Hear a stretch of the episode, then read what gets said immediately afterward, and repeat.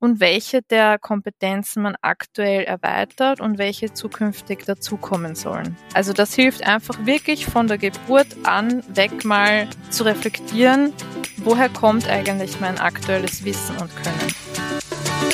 Herzlich willkommen zu einer neuen Episode meines Podcasts Education Minds, didaktische Reduktion und Erwachsenenbildung. Ich bin Ivo Würst Trainer und Fachbuchautor und unterstütze Unternehmen, Institutionen und Bildungsorganisationen, ihre Arbeit im Bereich der Erwachsenenbildung zu professionalisieren. In diesem Podcast spreche ich mit kompetenten Gästen über innovative Formen der Bildungsarbeit. Du gewinnst wertvolle Hinweise und Inputs rund um das Thema didaktische Reduktion und Erwachsenenbildung. Ich freue mich, dass du heute wieder mit dabei bist. Willkommen zu einer neuen Folge in der Podcast-Reihe Education Minds, didaktische Reduktion und Erwachsenenbildung. Heute bei mir auf Besuch ist Elisabeth Frank. Elisabeth, schön, dass du heute mit dabei bist. Hallo Ivo, ich freue mich heute mit dir zu plaudern. Elisabeth, du bist eine Fremdsprachenlehrerin, die in der IT gelandet ist. Du lebst in Österreich und arbeitest aktuell für eine Softwareunternehmung im Bereich Kundenschulung. Erzähl uns etwas aus deinem Leben. Ja, Ivo, also ich bin gebürtige Wienerin und ich hatte immer schon sehr große Freude daran zu lernen und auch andere dabei zu unterstützen. Das mache ich schon quasi seit der Volksschule. Ich habe auch immer wieder Nachhilfe gegeben. Und im Laufe der Schulzeit hat sich bei mir eine sehr große Vorliebe für Fremdsprachen entwickelt.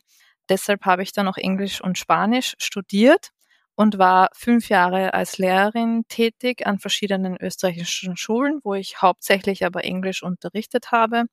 Und nach diesen fünf Jahren habe ich aber entschieden, dass ich gerne in einen anderen Bereich beruflich wechseln möchte und habe mit einem Studium in E-Learning und Wissensmanagement einen Kurswechsel gemacht sozusagen und bin ins kalte Wasser gesprungen und in die Privatwirtschaft gewechselt, wo ich jetzt eben in der IT gelandet bin. Und dort arbeite ich im Customer Success Bereich und im Wissensmanagement. Und mein größtes bisheriges Projekt war dabei die Konzeption und Umsetzung eines neuen Online-Help Centers für unsere Kunden und Kundinnen. Und während dieser ganzen Umbruchphase habe ich persönlich gemerkt eben, wie wichtig persönliches Wissensmanagement ist und damit habe ich mich auch in meinem Studium viel beschäftigt. Elisabeth, lass uns diesen Faden Wissensmanagement hier aufnehmen, weil das soll ja heute unser Thema sein. Und wir möchten auch über Lernmöglichkeiten beispielsweise auf LinkedIn austauschen. Mhm. Meine erste Frage an dich. Um was geht es im persönlichen Wissensmanagement? Mhm. Also Grob gesagt geht es da eigentlich um die gezielte Entwicklung des persönlichen Wissens und das hilft meiner Meinung nach sowohl im privaten als auch im beruflichen Bereich. Und der erste Schritt im persönlichen Wissensmanagement ist immer eine Bewusstwerdung über den eigenen aktuellen Wissensstand und dann die Beantwortung der Frage, welches Wissen eigentlich ausgebaut werden soll.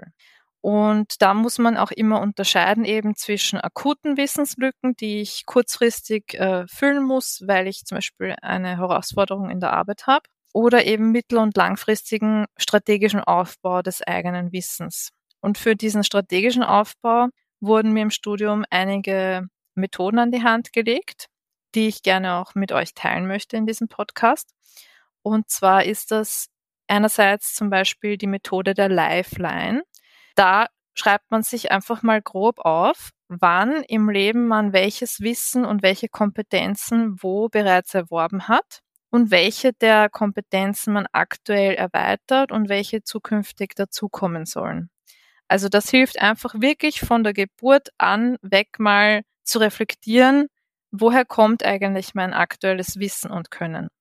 Eine zweite Methode aus dem persönlichen Wissensmanagement wäre die sogenannte Synergy Map. Und da geht es vor allem um die eigenen Ziele und wie ich die visualisieren kann. Und die werden hier in kurz-, mittel- und langfristige Ziele sowie permanente Ziele unterteilt. Und was ist jetzt der Sinn von dieser Synergy Map? Dass ich mir anschaue, wie beeinflussen sich meine Ziele gegenseitig? Also gibt es Ziele, deren Verfolgung sich gegenseitig unterstützen oder gibt es Ziele, die sich zum Beispiel gegenseitig behindern?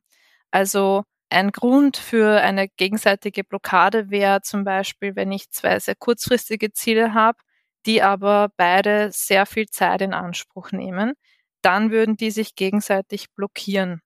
Zwei Ziele, die sich unterstützen, die wären zum Beispiel, wenn ich ein Ziel habe, dass ich meine Sichtbarkeit steigern, steigern möchte und dieses Ziel verfolge, dann kann ich auch das Ziel, mehr Kundschaft zu generieren, erreichen. Also die zwei würden sich dann bedingen. Und eine dritte Methode möchte ich noch nennen, das Kompetenzportfolio. Da notiert man auch nochmal, welches Wissen aktuell vorhanden ist. Hier ist aber der Fokus wieder ein anderer und zwar schaut man sich an, welches Wissen eher stark oder eher schwach ausgebaut ist und wie die Halbwertszeit dieses Wissens ist.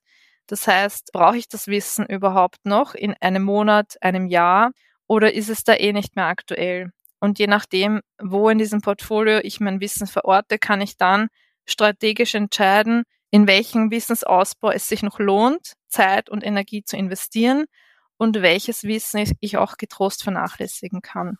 Elisabeth, vielen Dank für diese Struktur, die du uns hier sehr gut verständlich und klar dargelegt hast. In der Schweiz wird insbesondere dieses lernbegleitende Kompetenz Portfolio in der Berufsbildung zunehmend wichtiger.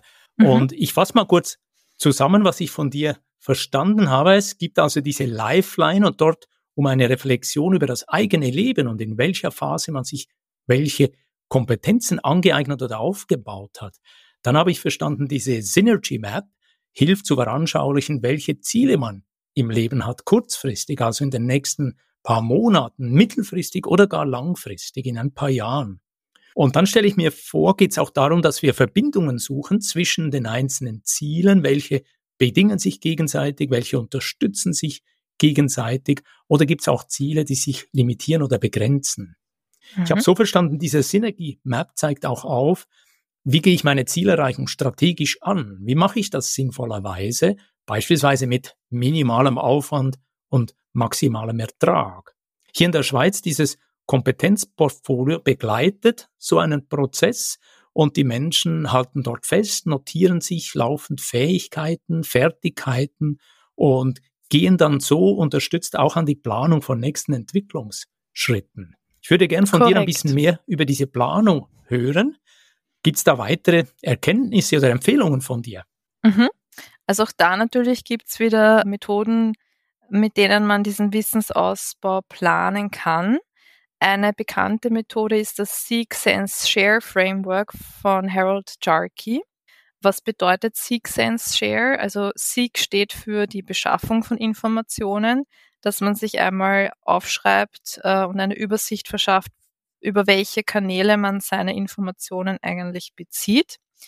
Sense äh, bezieht sich darauf, wie man das Wissen, das man aus den diversen Quellen eben erlangt, auch verarbeiten kann. Also wie verknüpfe ich das zum Beispiel mit bereits bestehendem Wissen und sorge so dafür, dass neues Wissen auch nachhaltig äh, integriert wird. Und bei Share geht es darum, wie und mit wem ich mein Wissen teile und wie mir das auch in diesem Lernprozess eigentlich helfen kann. Und ein überschaubares Lernziel zu stecken, ist auch sehr wichtig, weil es dabei hilft, eben über, übergeordnete Ziele zu erreichen. Also immer das auch in kleinere Stücke aufzuteilen und nicht nur das übergeordnete Ziel zu verfolgen, ist auch sehr hilfreich. Und alles, was eben zur Erreichung dieses übergeordneten Lernziels notwendig ist, analysiert man äh, mit diesem Seek Sense Share Framework und kann man dann quasi so als Rahmen für den eigenen Lernweg verwenden. Und dieser dritte Schritt des ähm, Wissen Teilens kann eben auch schon parallel stattfinden, den ersten zwei. Also ich kann auch zum Beispiel eben auf LinkedIn meine Netzwerkkontakte an meinen Lernprozessen teilhaben lassen. Und ich persönlich bin einfach überzeugt davon, dass das eigene Wissen nur wachsen kann, wenn man es teilt, weil einfach dann natürlich auch Reaktionen oder Ergänzungen anderer Personen für mich neue Perspektiven er, eröffnen können. Du beschreibst das sehr schön und aussagekräftig und ich selber nutze ja inzwischen LinkedIn auch als eine Art persönliche Reflexionskammer. Das mhm. heißt, ich stelle Ideen und Erfahrungen zur Diskussion oder ich werfe auch Fragen ein und sehr oft aus meinem Netzwerk kommen stimmige Antworten. Mhm. Das ist schön, ja. So soll es sein. Ich würde gern von dir heute, Elisabeth, noch hören. Im Vorgespräch habe ich nämlich herausgefunden, dass du ja aktuell an deiner Masterarbeit zum Thema selbstgesteuertes berufsbezogenes Lernen auf LinkedIn schreibst. Meine Frage an dich, muss heute überhaupt noch jemand an eine Uni oder Fachhochschule gehen? Kann man sich nicht einfach alles Wissen dieser Welt selber auf YouTube, auf LinkedIn oder mit ChatGPT holen? Wie siehst du das? Ja, Ivo, das ist eine Frage. Beantwortung wahrscheinlich noch eine ganze Podcast-Folge mindestens füllen würde. Ich versuche mal meine Gedanken ein bisschen zu sammeln. Ich glaube, das kann man auch nur auf mehreren Ebenen beantworten. Einerseits kommt es natürlich darauf an, in welchem Land und in welcher Branche man arbeitet.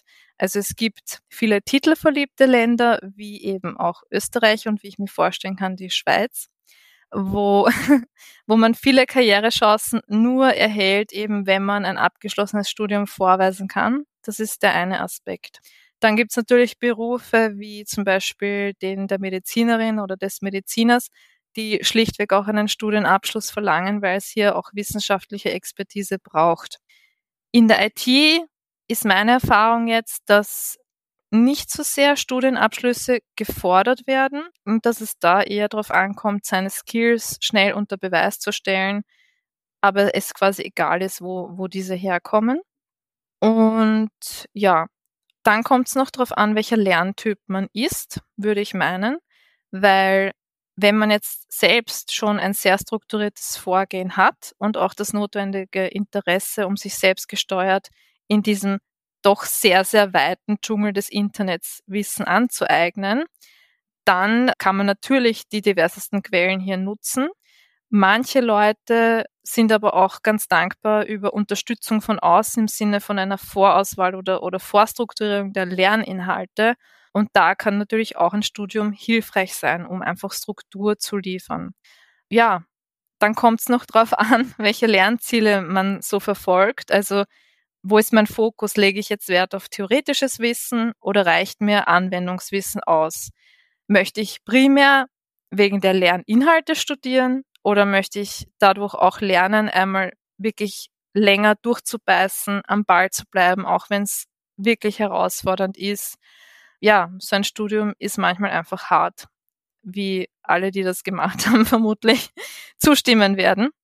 Und was ich persönlich zum Beispiel jetzt an meinem zweiten Studium sehr geschätzt habe, ist, dass ich ein großes soziales Netzwerk auch aufgebaut habe und dadurch auch Einblick in andere Karrierewege natürlich und in andere Lebensrealitäten wieder erlangt habe und dadurch auch sehr viel von meinen äh, Mitstudierenden gelernt habe.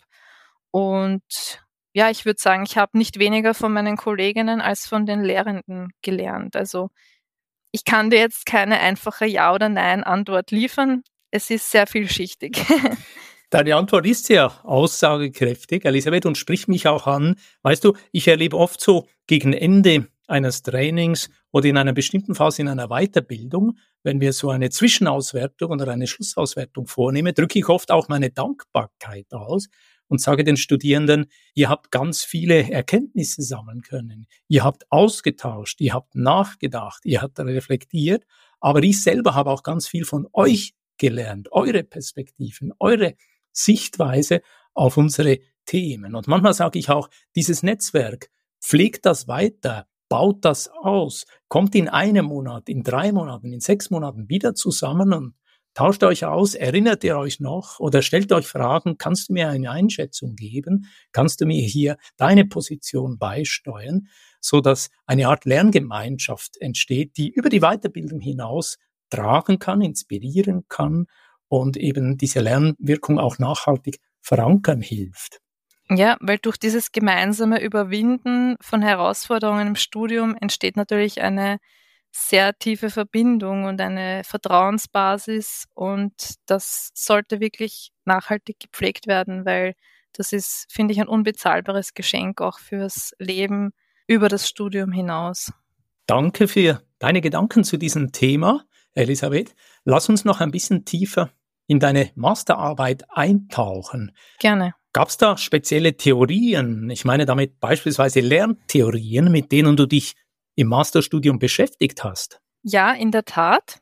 Also natürlich habe ich zuerst eine theoretische Basis geschaffen und da habe ich mir verschiedene Lerntheorien angeschaut und geschaut, wie ich das Lernen auf sozialen Medien und Netzwerken mit diesen Lerntheorien quasi verbinden kann.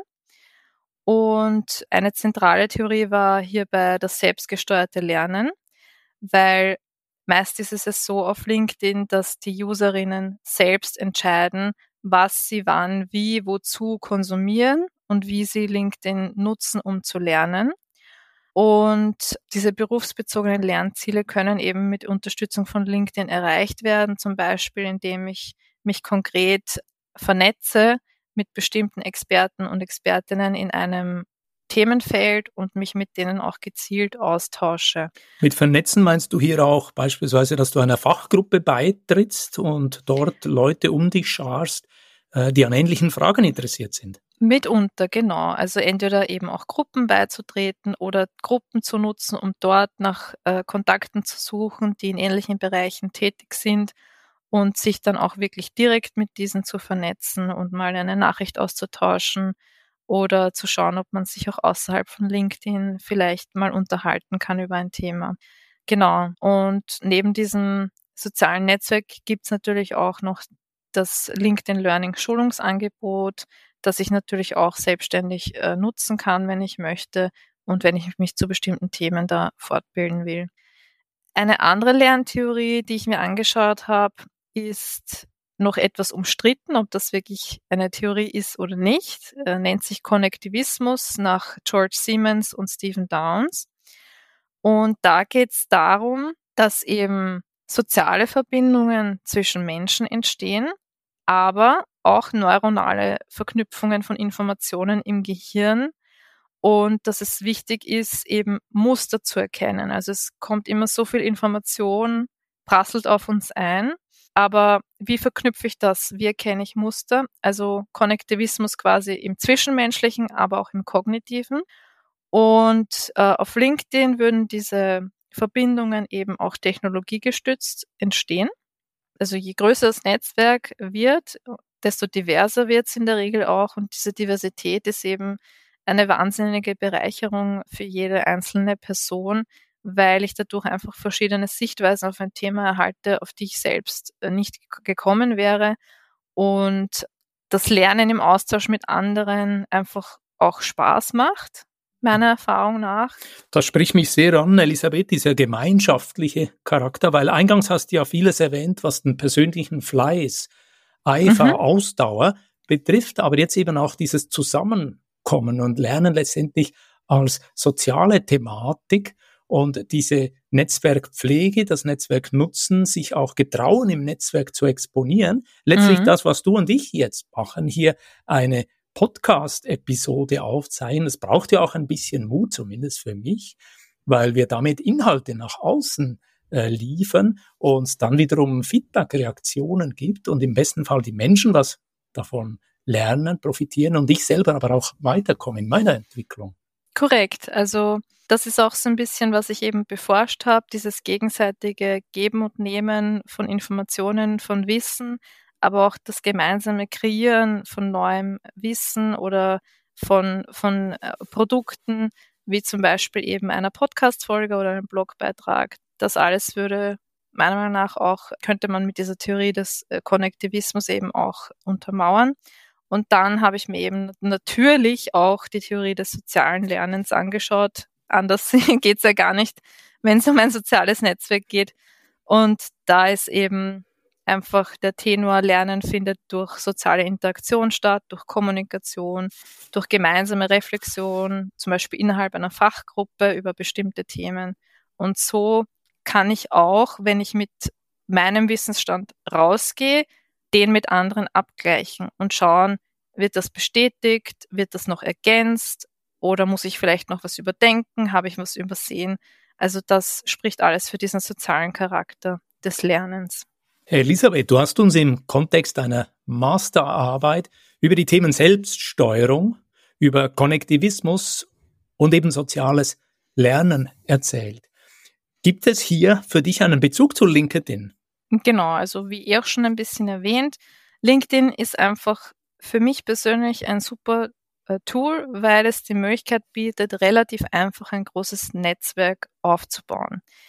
Ich habe es so erfahren, dass es einfach auch eine sehr hohe Bereitschaft der einzelnen Nutzer und Nutzerinnen zum Austausch gibt und dass der Zugang zu Wissen von wirklichen Expertinnen und Experten sehr niederschwellig ist auf LinkedIn. Das ist einfach ein großer Vorteil. Außerdem werden Orts- und Zeitgrenzen aufgehoben. Also wir hätten uns wahrscheinlich ohne LinkedIn nie kennengelernt, ja, und würden jetzt nicht hier miteinander sprechen und uns austauschen. Und wenn man sich wirklich gezielt eben mit Leuten vernetzt, die im eigenen Fachbereich arbeiten, kann man dazu beitragen, dass eine sogenannte Virtual Community of Practice entsteht, in der man dann eben auch mit und voneinander lernen kann. Und naturgemäß findet auf LinkedIn als soziales Netzwerk dauerhaft eigentlich soziale Interaktion statt und damit auch soziales Lernen. Und es unterstützt sowohl die Vernetzung von Personen, aber auch von Informationen. Zum Beispiel, wenn ich einen Beitrag lese und den dann mit einem Kommentar von mir teile, dann ergänze ich den vielleicht noch um einen Aspekt und so können Informationen auch miteinander verknüpft werden. Und jemand anderer kann dann im Kommentar wieder etwas dazu beitragen. Was vielleicht noch nicht so optimal läuft aktuell auf LinkedIn ist, dass man, also die Art, wie man gefundene Informationen direkt in LinkedIn abspeichern kann. Da ist es eben so, da kann man aktuell zwar die Beiträge speichern, aber man kann das nicht einzelnen Kategorien zuordnen und das dann quasi gezielt und strategisch später nutzen. Das ist vielleicht ein Nachteil. Du sprichst hier tatsächlich eine Herausforderung an, weil ich selber bin ja Moderator von drei verschiedenen Gruppen auf LinkedIn. Da ist die Fachgruppe aus Bilder, schulleitende Personalentwickler, die Fachgruppe didaktische Reduktion, wo du auch mit dabei bist. Und dann gibt's auch noch eine Gruppe transkulturelle Kompetenz. Und ich habe mal in dieser kleinsten Gruppe ein Experiment gestartet letztes Jahr, und zwar so im Zusammenhang, als im Iran dieser Volksaufstand immer bedeutsamer wurde. Wir hatten einige Beiträge von Leuten, die sehr tief in dieser Thematik drin sind. Und dann haben wir in der Fachgruppe gesagt, wir machen eine digitale Pinnwand, auf der wir einzelne Beiträge zu transkultureller Kompetenz und speziell auch zum Iran sammeln und ordnen. Im Prinzip war es eine Pinnwand, eine digitale mit ein paar Spalten und dort war es dann einfacher, ehemalige Beiträge zu finden. Aber das war ein Hilfskonstrukt, weil beispielsweise die Kommentare konnten wir nicht auch noch dort abbilden, sondern wir haben einfach den Beitrag, den Link zum Beitrag und den haben wir dort aufgeführt und einige der Mitglieder in dieser Gruppe haben gesagt, das ist wirklich sehr hilfreich, mal dieser experimentelle Versuch, eine LinkedIn-Debatte auf einer digitalen Pinnwand abzubilden, um sich dann dort einfacher orientieren zu können. Ja, also das finde ich eben ein sehr gutes Beispiel, aber wie man sieht, da braucht es aktuell noch externe Tools. Also da könnte meiner Meinung nach LinkedIn noch etwas nachschärfen, dass man eben auch die Information direkt dort abspeichern und, und ordnen kann, thematisch, um dann später damit weiter zu arbeiten und zu lernen. Ja. Auf LinkedIn gibt's ja laufend auch mehr Online-Kurse unter dem Namen LinkedIn Learning. Nach meinem Infostand sind die tendenziell kostenpflichtig. Mhm. Hast du hier Erfahrungen, Einschätzungen, Elisabeth? Welche Lernmöglichkeiten bietet LinkedIn außerdem noch? Also, das ist genau das eben, womit ich mich im Rahmen meiner Masterarbeit gerade beschäftige. Ich befinde mich da gerade noch im Auswertungsprozess, kann aber bereits einige Erkenntnisse teilen. Und zwar, was für mich sehr spannend war, ist, dass viele der Leute, die ich interviewt habe, gesagt haben, dass das Posten eigener Beiträge eigentlich ein sehr hohes Lernpotenzial bietet. Warum? Erstens muss ich mich, um ein Thema wirklich prägnant auf den Punkt zu bringen, noch einmal wirklich eingehend damit beschäftigen und auch darüber nachdenken, quasi, wie kann ich das zielgruppengerecht, kurz und knackig runterbrechen, das erfordert noch einmal eine eingehende Beschäftigung mit der Thematik. Und andererseits eröffne ich dadurch, dass ich einen Beitrag erstelle, einen leeren Raum eigentlich in der Kommentarspalte, wo ich dazu einlade, dass Leute ihre Erfahrungen und Sichtweisen teilen und dadurch eben auch den Austausch mit anderen aktiv initiieren kann. Also dieses Posten von Beiträgen bietet enormes Lernpotenzial. Allerdings ist es so, dass das Level an Tiefe, was beim Austausch über die Kommentarspalte äh, erreicht wird, eher gering ist. Da konnte ich herausfinden, dass Leute dann eher in die Privatnachrichtenfunktion wechseln, um dort sich noch weiter auszutauschen zu einem bestimmten Thema, das vielleicht über einen Beitrag oder Kommentar angestoßen wurde. Allerdings ist es auch so, dass die Privatnachrichten dann oftmals nur als Anker sozusagen verwendet werden und dann sich Menschen aber ausmachen, sie treffen sich, so wie wir zum Beispiel, in Zoom und das ist quasi nur eine Anbahnung eines Austauschs, der dann über ein anderes Tool wieder stattfindet. Genau. Dann war es noch so, ich habe mir angeschaut die Nutzung von Gruppen und Hashtags. Und da fand ich spannend, dass zumindest unter den Leuten, die ich interviewt habe, die Gruppen sehr wenig genutzt werden weil die Aussage war, dass sie auch eher wenig bespielt werden. Ich glaube, das sind deine Gruppen eine Ausnahme, weil du wirklich sehr engagiert bist. Aber bei vielen anderen Gruppen tut sich einfach nicht so viel. Und da fand ich ganz spannend, dass eine Person gesagt hat, Hashtags sind eigentlich die neuen Gruppen, weil man ja natürlich Hashtags abonnieren kann zu Themen, für die man sich interessiert. Und der Vorteil ist, dass da einfach sehr viel Informationen, Beiträge reinkommen, zum Beispiel beim Hashtag KI aktuell. Und der zweite Vorteil ist, dass ich mit diesen Hashtags auch quasi meine Bubble erweitere. Also es kommen ja nicht nur dann Beiträge von Leuten aus meinem Netzwerk oder aus einer bestimmten Gruppe, sondern aus dem ganzen LinkedIn-Universum. Und das ist ein äh, Vorteil natürlich, weil sich damit auch neue Perspektiven ergeben. Also die Nutzung von Beiträgen und, und Hashtags scheinen mir aktuell sehr viel Lernpotenzial zu bieten. Ein etwas kleinerer Teilbereich waren noch die Newsletter. Da ist es so, die Leute sind sich einig, Newsletter sind eine sehr gute Lern- und Informationsquelle, aber nachdem wir täglich schon mit so vielen Informationen konfrontiert sind, haben auch einige geäußert, dass es schlichtweg für sie zu viel wäre jetzt auch noch einen Newsletter zu abonnieren, weil sie nicht die Zeit finden würden, das auch noch so regelmäßig quasi durchzuarbeiten. Also da kommt es, glaube ich, einfach auf, auf die eigenen Präferenzen an und wie, wie man selbst eben die ganzen E-Mails und Newsletter filtert, die so auf einen hereinprasseln. Deine Ausführungen sind hochinteressant für mich tatsächlich auch, weil ich es abgleichen kann mit meiner Erfahrung als Moderator von mehreren Fachgruppen auf LinkedIn und du hast das Richtige erkannt. Äh, meine Fachgruppen sind alle kuratiert. Das heißt, äh, wir haben da einen Aufruf, keine Werbung zu publizieren. Und es vergeht kaum ein Tag, dass wir nicht ein oder zwei Beiträge dort auch löschen. Wir machen es in der Regel so, dass wir es kurz abmahnen und sagen, schauen Sie nochmal in den Regeln nach. Und das hat dann zur Folge, dass in der Diskussion, in der Kommunikation hauptsächlich Inhalte und Debattenvorschläge kommen und eben nur ein Minimum von Werbung, welches natürlich von den Gruppenmitgliedern eher kritisch beurteilt wird. Ja, also eine sehr gut durchdachte Moderation von Gruppen ist, glaube ich, essentiell, dass diese auch wirklich so genutzt werden, wie sie eigentlich genutzt werden sollen und auch für die Leute, die da beitreten, einen Mehrwert bieten und dass man einfach immer wieder aktiv wirklich den Anreiz schafft zum Austausch, weil unser Alltag heutzutage so stressig ist, dass, glaube ich, die Leute von sich aus jetzt nicht irgendwie ständig dran denken, da in die Gruppen zu gehen und was zu posten, sondern da auch irgendwie immer wieder einen Aufruf und Anreiz dazu brauchen. Mhm. Und eben auch froh sind, wenn diese Gruppen einigermaßen gut geführt werden. Genau. Und dort wirklich wertvollen Inhalt, weiterführenden, inspirierenden Inhalt aufzufinden ist. Genau, da braucht es Leadership. Elisabeth, ich übernehme auch gleich Leadership hier und fass mal unser heutiges ja. Gespräch zusammen. Traditionellerweise versuche ich immer im Dialog mir Notizen zu machen. Heute war es besonders reichhaltig und wertvoll. Ich habe mir drei Sachen aus dem heutigen Gespräch notiert. Punkt eins: Es ist wichtig und wertvoll, sich immer wieder Zeit zu nehmen, den eigenen Wissens- und Kenntnisstand festzuhalten und zu reflektieren.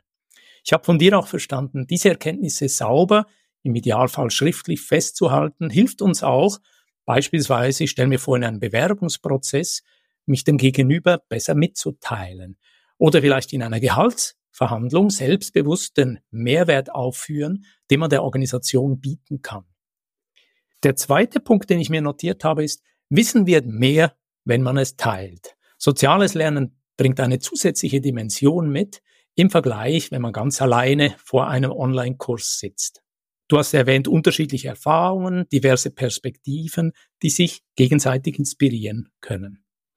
Bezüglich LinkedIn habe ich von dir verstanden, da gibt's sehr viele Zuschauende, Lesende, aber im Moment vielleicht noch nicht so viele Schreibende und Publizierende. Aber dieses Schreiben und Publizieren und Kommentieren ist quasi eine Form der didaktischen Reduktion, weil man auf den Punkt kommen muss. Damit bietet LinkedIn im Prinzip ausgezeichnete Möglichkeiten, durch das Posten eigener Gedanken, eigener Learnings, eigener Lernerfahrungen, eine Möglichkeit, diese anderen Menschen zu offerieren, zu teilen und allenfalls mit ihnen in eine Diskussion einzusteigen. Ich habe auch verstanden, LinkedIn kann anspornen, wenn wir sehen, was andere machen, mit was sie sich gerade beschäftigen, was sie lernen. Es kann uns anspornen, selber einzusteigen mit einem Thema. Aber ich kann mir auch vorstellen, Elisabeth, dass es eine Art Information Overload geben kann. Das heißt, mein Fazit ist auch hier eine gute Dosierung und Abgrenzung ist wichtig. Fehlt etwas aus deiner Sicht? Habe ich das Wichtigste mitgenommen? Mhm. Also vielleicht noch kurz zur Lernmotivation, die du jetzt eben nochmal angesprochen hast. Da ist es wirklich so, dass man aufpassen muss, dass einerseits natürlich es motiviert zu sehen, was andere so machen, indem sie Beiträge posten über aktuelle Projekte, Lernerfahrungen, Aktivitäten in der Arbeit etc und dass man sich da zwar Inspiration holt, okay, mit welchen Themen könnte ich mich noch mehr beschäftigen, dass man aber wirklich klar die Grenze zieht und sagt, ich habe die und die Zeit pro Woche, um zu lernen. Das ist jetzt aktuell mein Fokus. Da möchte ich mich äh, näher beschäftigen und dass ich mich nicht stressen lasse davon, wie viel Information es da draußen gibt, weil mehr lernen können wir immer alle. Also wir werden da nie fertig sein. Das ist das eine. Und das Letzte, was ich gern noch sagen würde, ist, dass ich einfach am LinkedIn toll finde, dass es sowohl aktiven Nutzerinnen als auch passiven Nutzerinnen sehr viel Lernpotenzial bietet, weil ich kann, auch wenn ich reine Konsumentin bin oder vielleicht Konsumentin, die hin und wieder mal wo etwas kommentiert, kann ich sehr viel mitnehmen. Und wenn ich dann auch noch einen Schritt weiter gehe und selber eben Beiträge erstelle, eröffne ich mir einfach andere Formen, also andere Lernmöglichkeiten, aber es bietet einfach für jeden etwas und das ist das, was ich so schätze an diesem sozialen Netzwerk. Das ist doch ein schönes Schlusswort, Elisabeth. LinkedIn bietet für alle etwas. Wie immer an dieser Stelle meine Frage, wo kann man sich mit dir verbinden? Wo kann man dich erreichen? Ja, logischerweise am besten direkt über LinkedIn einfach eine Kontaktanfrage schicken. Ich freue mich. Ich freue mich auch über einen kurzen Austausch über die Privatnachrichten und freue mich, wenn sich mein Netzwerk noch erweitert. Elisabeth, vielen Dank für dieses kluge und inspirierende Gespräch und weiterhin alles Gute. Danke, Ivo, dir auch und danke nochmal für die Einladung in deinen wirklich hervorragenden Podcast, von dem ich auch schon sehr viel lernen durfte. Wenn dir diese Podcast-Folge gefallen hat, dann freue ich mich über einen Like und eine positive Bewertung auf Apple und Spotify. Mehr Informationen zu mir und meiner Arbeit findest du auf www.education-minds.com und auf LinkedIn. Alle Links findest du immer auch in den Show Notes. Ich freue mich, dich auch in der nächsten Episode wieder mit dabei zu haben. Bis dann, dein Gastgeber Ivo Würst.